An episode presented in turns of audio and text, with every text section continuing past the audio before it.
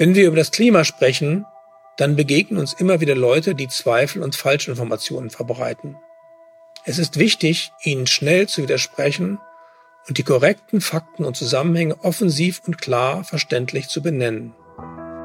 Hallo, liebe Hörerinnen und Hörer. Willkommen zurück bei Über Klima sprechen, dem Podcast zum Handbuch von Christopher Schrader und klimafakten.de. Hier geht es um wirkungsvolle Kommunikation über die Klimakrise. Mein Name ist Gabriel Baunach und gemeinsam mit dem Handbuchautor Christopher Schrader und der Umweltpsychologin Lea Große werde ich Ihnen einige zentrale Themen aus Kapitel 19 des Handbuchs präsentieren. Es wird unter anderem um Desinformation, das Widerlegen von Falschaussagen, typische Klimaschutzverzögerungsargumente und den Umgang mit Menschen gehen, die die Klimakrise leugnen oder anzweifeln. Das Handbuch können Sie im Buchhandel kaufen, kostenlos bei klimafakten.de als PDF downloaden oder dort Kurzfassungen der Kapitel direkt online lesen. Die Links finden Sie in der Folgenbeschreibung. Nun wünsche ich Ihnen viel Freude beim Hören.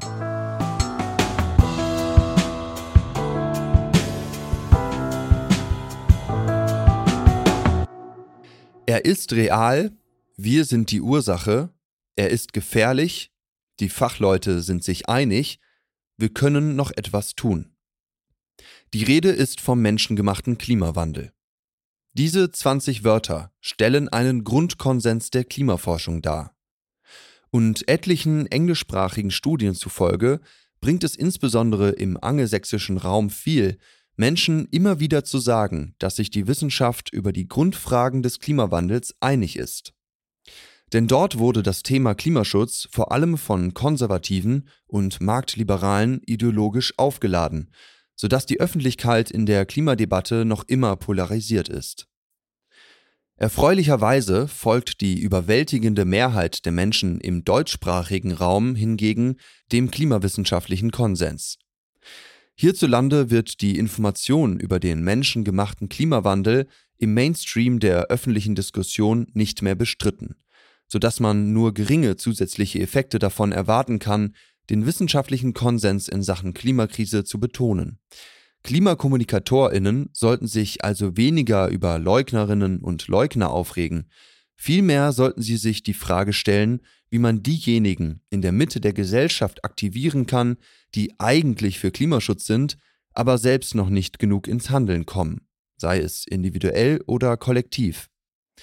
Dennoch sollte man diesen Konsens als Klimakommunikatorin kennen und ihn, wenn es darauf ankommt, betonen.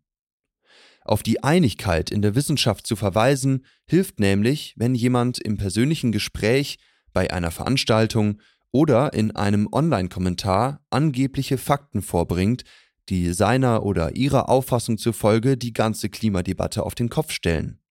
Mit dem Verweis auf den Konsens können vor allem unbeteiligten Zuschauerinnen umgehend eventuell keimende Zweifel genommen werden.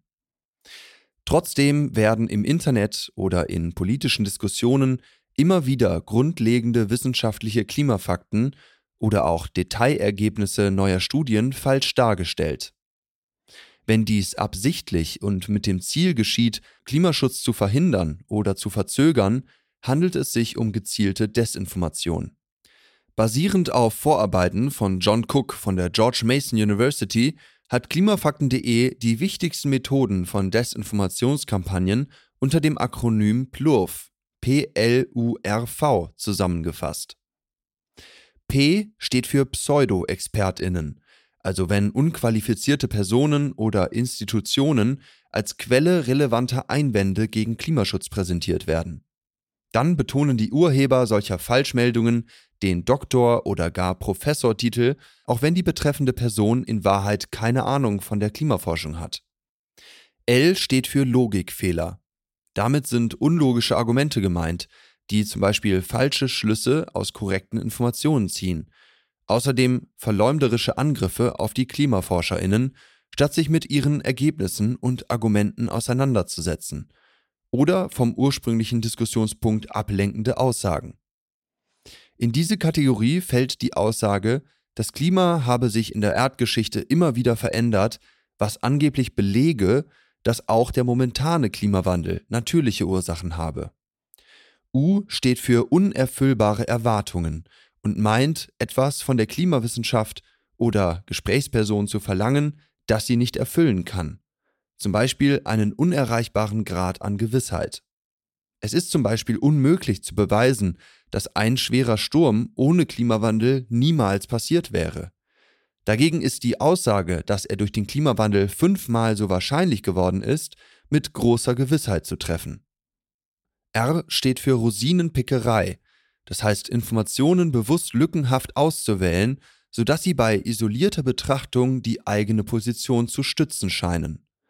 Diese Masche liegt dem Versuch zugrunde, den globalen Klimawandel anhand von Temperaturmessungen auf der eigenen Terrasse zu entkräften. Und V steht für Verschwörungsmythen, mit denen zum Beispiel mächtigen Einzelpersonen wie Bill Gates oder Institutionen wie dem IPCC üble Machenschaften und geheime Bünde unterstellt werden, um absichtlich Beweise zum Klimawandel zu fälschen oder ähnliches.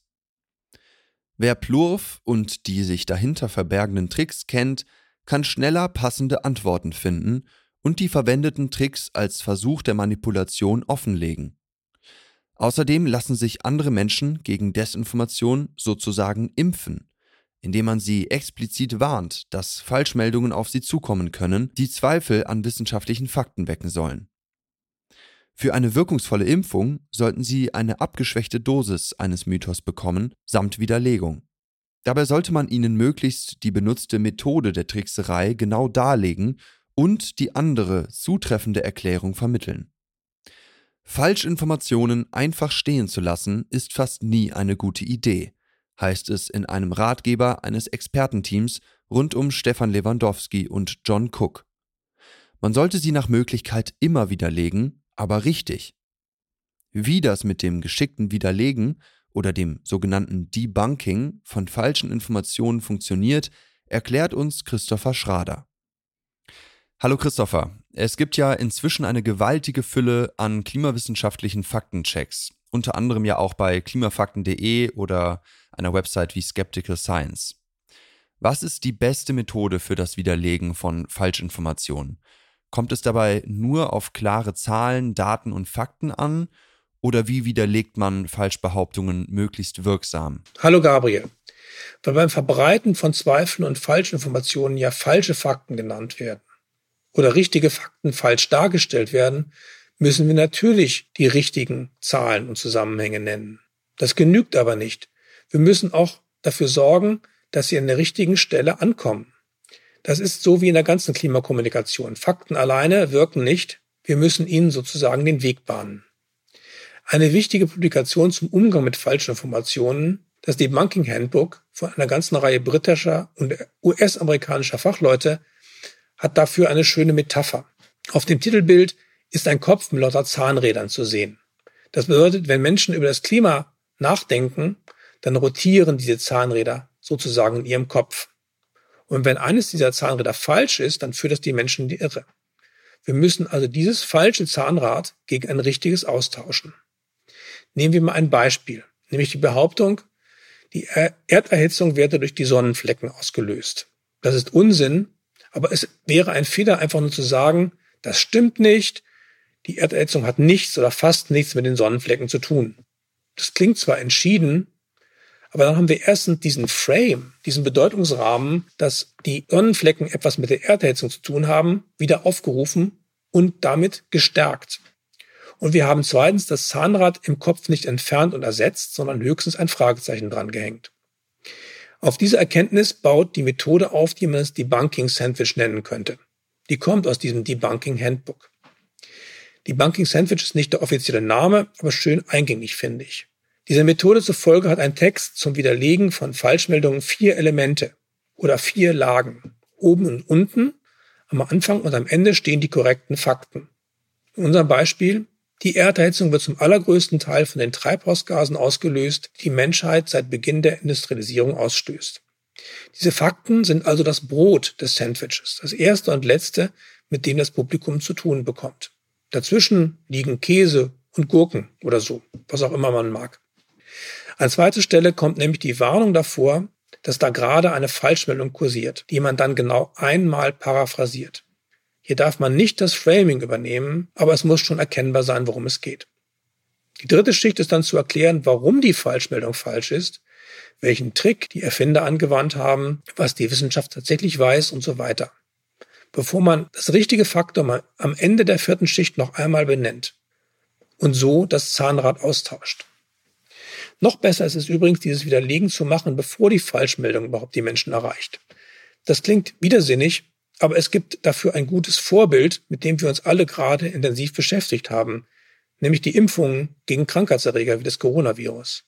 Man kann nämlich auch in der Klimakommunikation die Menschen vor Falschmeldungen warnen, die auf dem Weg zu ihnen sind. Man gibt ihnen dann außerdem eine abgeschwächte Version einer solchen Falschmeldung, um den Mechanismus hinter solchen Manipulationsversuchen zu erklären. Guckt mal, die benutzen oft irgendwelche Pseudo-Experten, die in Wirklichkeit nichts von der Sache verstehen oder die wählen willkürlich irgendwelche Daten, die das unterstützen und das zu unterstützen scheinen, was sie gern verbreiten möchten. Aber wenn man das große ganze Bild anguckt und alle Daten analysiert, dann kommt eben etwas anderes heraus. So kann man die Abwehrkräfte von Menschen gegen solche Angriffe mit Zweifeln und falschen Informationen stärken, sodass diese dann nicht mehr geglaubt und auch nicht mehr weitergegeben werden.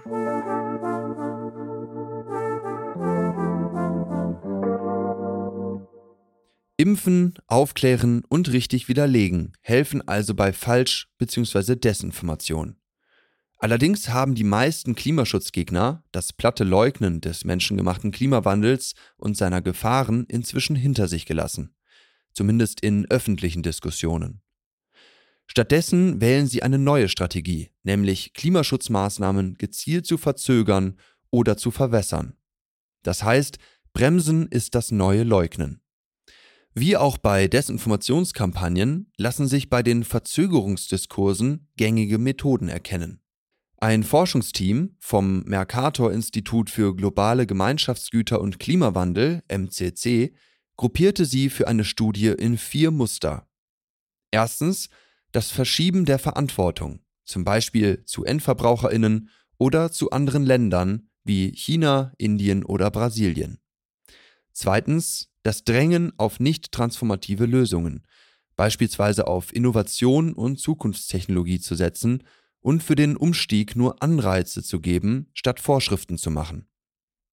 Drittens, das Betonen der Nachteile von Klimaschutz, zum Beispiel den Vogelschlag bei Windkraftanlagen, die Sozial- und Umweltprobleme bei der Herstellung von Autobatterien oder die finanziellen Mehrbelastungen durch einen steigenden CO2-Preis. Dass es für die meisten dieser Probleme und Nachteile Lösungen gibt, wird dann jedoch unterschlagen. Viertens Kapitulation. Hier bedient man sich eines Argumentationsmusters aus dem Fatalismus bzw. Klimadoomism. Und zwar, dass es nicht möglich sein wird, den Treibhausgasausstoß in einer Demokratie schnell genug zu reduzieren. Darum solle man sich an die Klimaschäden einfach anpassen. Das Schwierige ist, dass all diese Aussagen immer ein Körnchen Wahrheit enthalten, sagt der Umweltökonom und Hauptautor der Studie William Lamb. Eindeutig widerlegen lassen sich die Argumente von Klimabremsern also nicht, wohl aber durch den Hinweis auf typische Verzögerungsmuster als solche entlarven und mit differenzierten Ergänzungen ins rechte Licht rücken.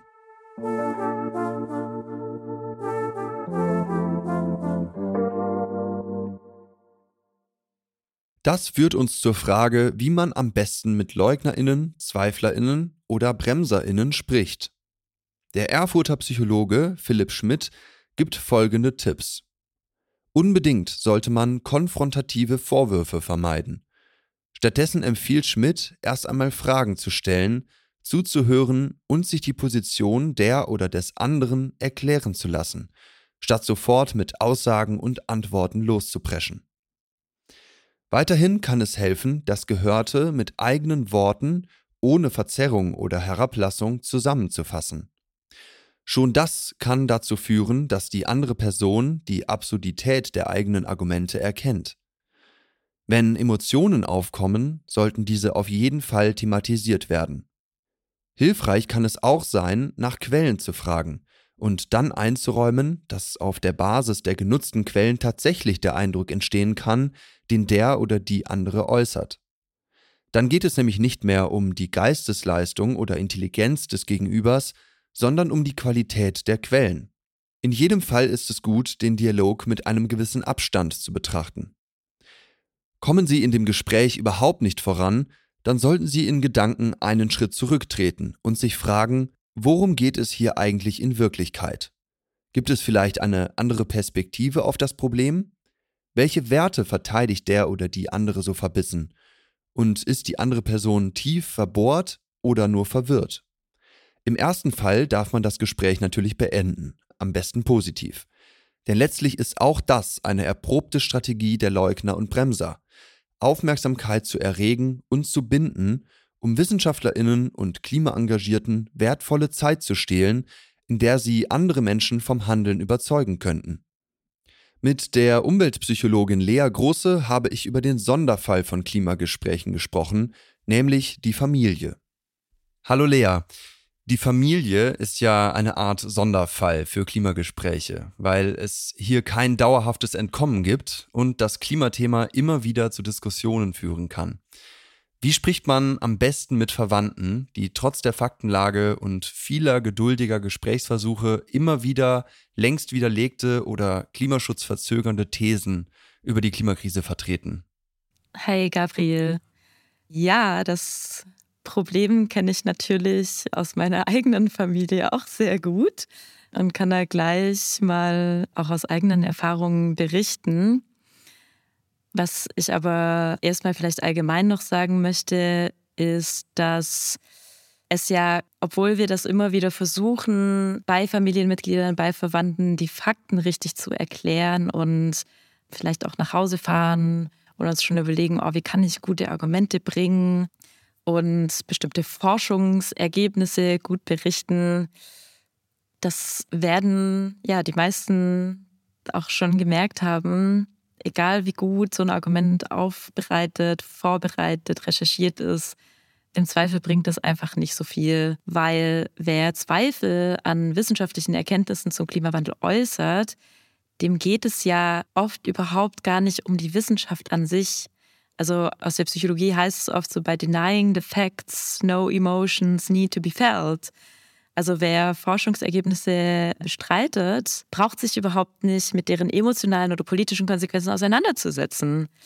Und deshalb ist es oft besser, nach der eigentlichen Motivation von den Zweifelnden zu fragen, anstatt auf diese Zweifel zu reagieren oder sie widerlegen zu wollen.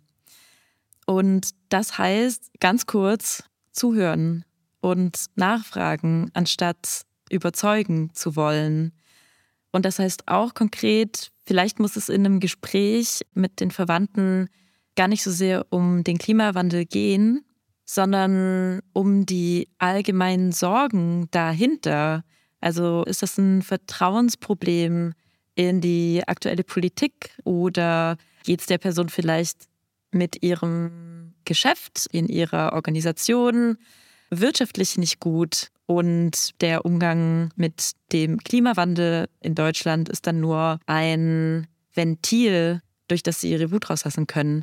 Also ich kann da vielleicht ja aus meiner eigenen Erfahrung berichten. Ich habe zum Beispiel jahrelang probiert, meiner Familie klarzumachen, dass eben eine vegane Diät sehr gut für den Klimaschutz ist und bin durch alle Phasen durchgegangen von ja, ich esse überhaupt nicht mehr mit euch zusammen an einem Tisch, wenn da Fleisch gekocht wird, bis ja, ich spreche das einfach jedes Mal an und versuche da total geduldig und verständnisvoll zu sein, bis hin zu, ich koche einfach selber was total Leckeres. Und tatsächlich hat naja, das zum einen am besten geholfen, einfach vielleicht gar nicht so viel zu sagen und dann eben auch eher mal nachzufragen bei meinem Stiefvater, der ein Kleinunternehmer ist und einfach sich sehr, sehr vielen Herausforderungen gestellt sieht in seinem Betrieb, was denn eigentlich gerade die Problemlage bei ihm ist und eben nicht mit einem anklagenden oder verurteilenden Ton an den Tisch sitzen, sondern wirklich mit einem Interessierten. Und das fällt unglaublich schwer. Und das hat auch sehr lange gedauert, aber ja, letztendlich war das dann mein Stiefvater, der die veganen Burger gekauft hat und sogar selber gegessen, ohne dass ich irgendwas gesagt habe. Also oftmals hilft, äh, sich zurückhalten und erstmal zuhören und das eigentliche Problem zu verstehen. Ja, danke vor allem für die Offenheit und deine eigene Anekdote.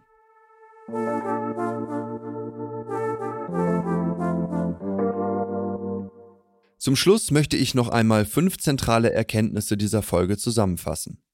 Erstens, den Grundkonsens und somit den aktuellen Sachstand der Klimawissenschaft sollte man kennen und wenn nötig betonen, damit bei Zuschauerinnen keine Zweifel aufkommen.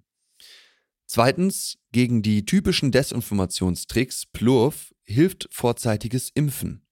Durch eine Warnung vor Falschbehauptungen samt Erklärung der Methoden, die schwache Dosis eines Mythos und eine zugehörige Widerlegung mit zutreffenden Fakten. Drittens, beim Widerlegen von Falschaussagen verspricht besonders eine Sandwich-Struktur aus Fakten, einer Warnung vor dem Irrglauben, Widerlegung und Faktenwiederholung Erfolg. Viertens, es gibt gängige Verzögerungsdiskurse, die sich in vier Muster gliedern lassen. Verantwortung verschieben, nicht transformative Lösungen fordern, Nachteile von Klimaschutz betonen und aufgeben. Fünftens, im Gespräch mit Menschen, die die Klimakrise leugnen oder anzweifeln, sollten wir vor allem Fragen stellen, zuhören, weniger über Zahlen, Daten und Fakten diskutieren und mehr über Quellen, Emotionen und Werte sprechen. Vielen Dank fürs Zuhören. Wenn Sie unsere neuen Podcast-Folgen nicht verpassen wollen, dann abonnieren Sie diesen Podcast am besten in Ihrer Podcast-App. Wir würden uns sehr freuen, wenn Sie uns dort auch eine Sternebewertung und einen Kommentar hinterlassen würden. Wer über neue Artikel und Aktivitäten von klimafakten.de informiert werden möchte, kann sich unter dem Link in der Folgenbeschreibung für den Newsletter anmelden. Dort finden Sie auch die Links zum Handbuch und zu weiteren interessanten Quellen. Bis zum nächsten Mal bei Über Klima sprechen.